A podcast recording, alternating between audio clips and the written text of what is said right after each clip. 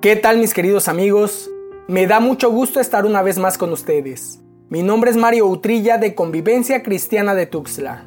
Hoy estudiaremos esta cápsula de vida que nombré La adversidad, precipicio o puente. Las enfermedades, las crisis familiares, la falta de resultados financieros, los quiebres en relaciones amorosas, el desempleo, la ausencia de logros, o el no saber qué hacer en determinadas circunstancias pueden venir en cualquier instante a nuestra vida. Lo que cambia el desenlace o el final de la historia es la forma de afrontarla. O nos hunde o nos impulsa. O es un precipicio o es nuestro puente. Con eso en mente titulé esta cápsula, La adversidad, precipicio o puente. Dice un pensamiento, caer está permitido levantarse es obligatorio. Proverbios 24:16 dice, porque el justo cae siete veces y vuelve a levantarse. Inevitablemente la adversidad va a tocar nuestra puerta. Es parte de la vida. Es más, cada vez que Dios quiere llevarte a un nuevo nivel, enfrentarás oposición. Tendrás que afrontar nuevas batallas, desafiar nuevos retos y vencer nuevos obstáculos. Vamos juntos al libro de Primera de Samuel capítulo 17 versículos 24 al 26. Cuando todos los hombres de Israel vieron a Goliat, huyeron de él y tenían gran temor. Y los hombres de Israel decían, ¿han visto a ese hombre que sube? Ciertamente sube para desafiar a Israel. El rey colmará con grandes riquezas al que lo mate le dará su hija y hará libre en Israel a la casa de su padre.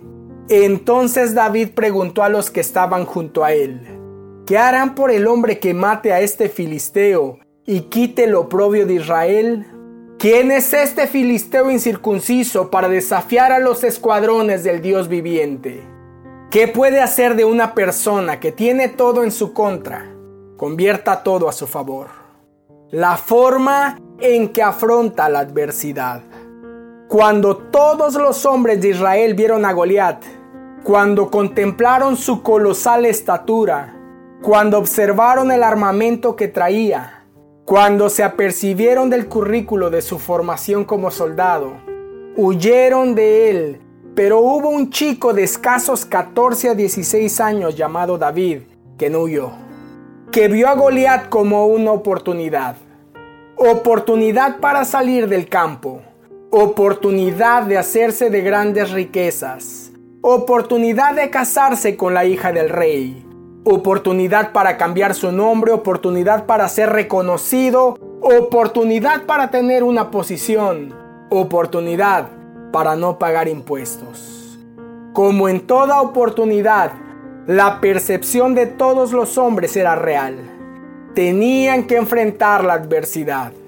Y la adversidad significaba enfrentar a un gigante, derramar su sangre en el campo de batalla, morir siendo un completo desconocido, pasar a ser un número más e incluso ser recordado como el tonto que enfrentó a Goliat con cinco piedras y una onda.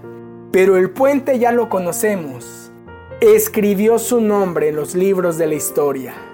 De no haber sido por Goliat, a David solo lo conoceríamos como un pastor de ovejas o simplemente no lo conoceríamos. Ahora, recordemos que Dios había elegido a David de entre los hijos de Isaí para ser rey de Israel. O sea que al momento de la batalla, David ya estaba en la agenda de Dios. ¿Por qué razón tendría que enfrentar a un gigante? Él era el ungido del Señor. Para Dios, David ya era el rey de Israel. ¿Por qué arriesgar a tu rey?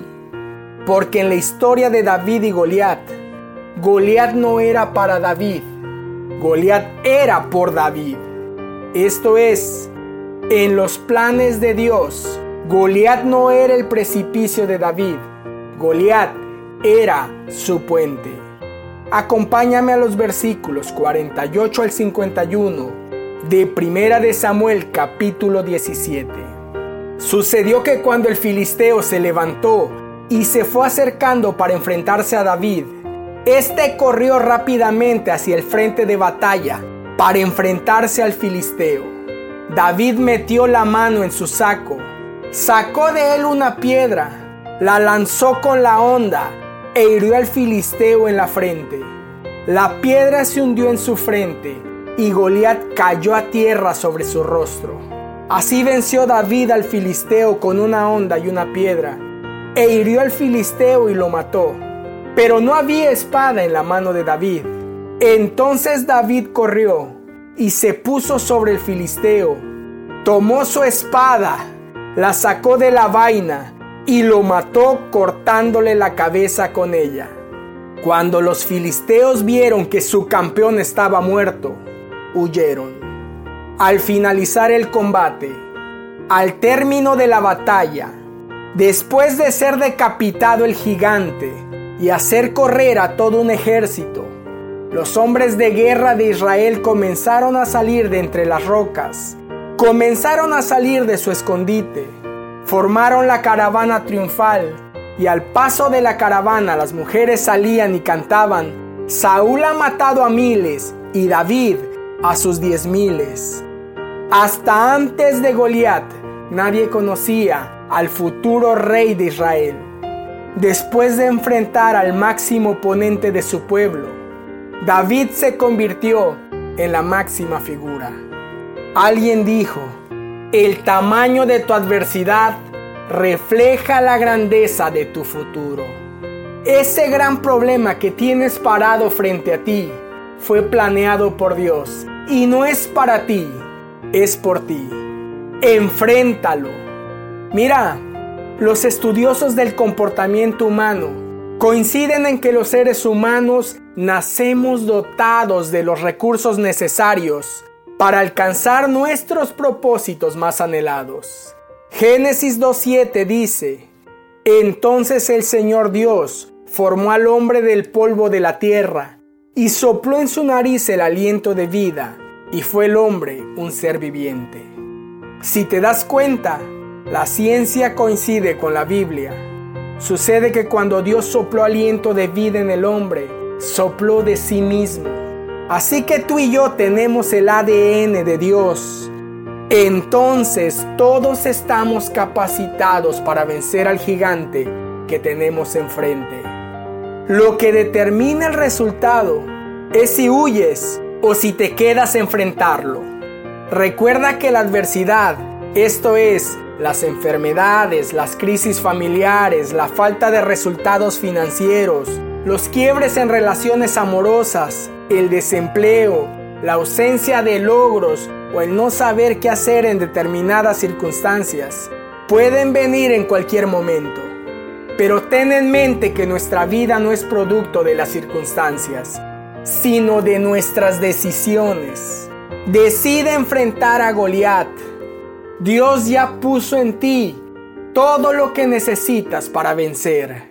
Como decía un niñito en el kinder, ¿quieres pelear? Pues vamos a pelear. Mi querido amigo, pelea, enfrenta la adversidad Haz de ella tu puente.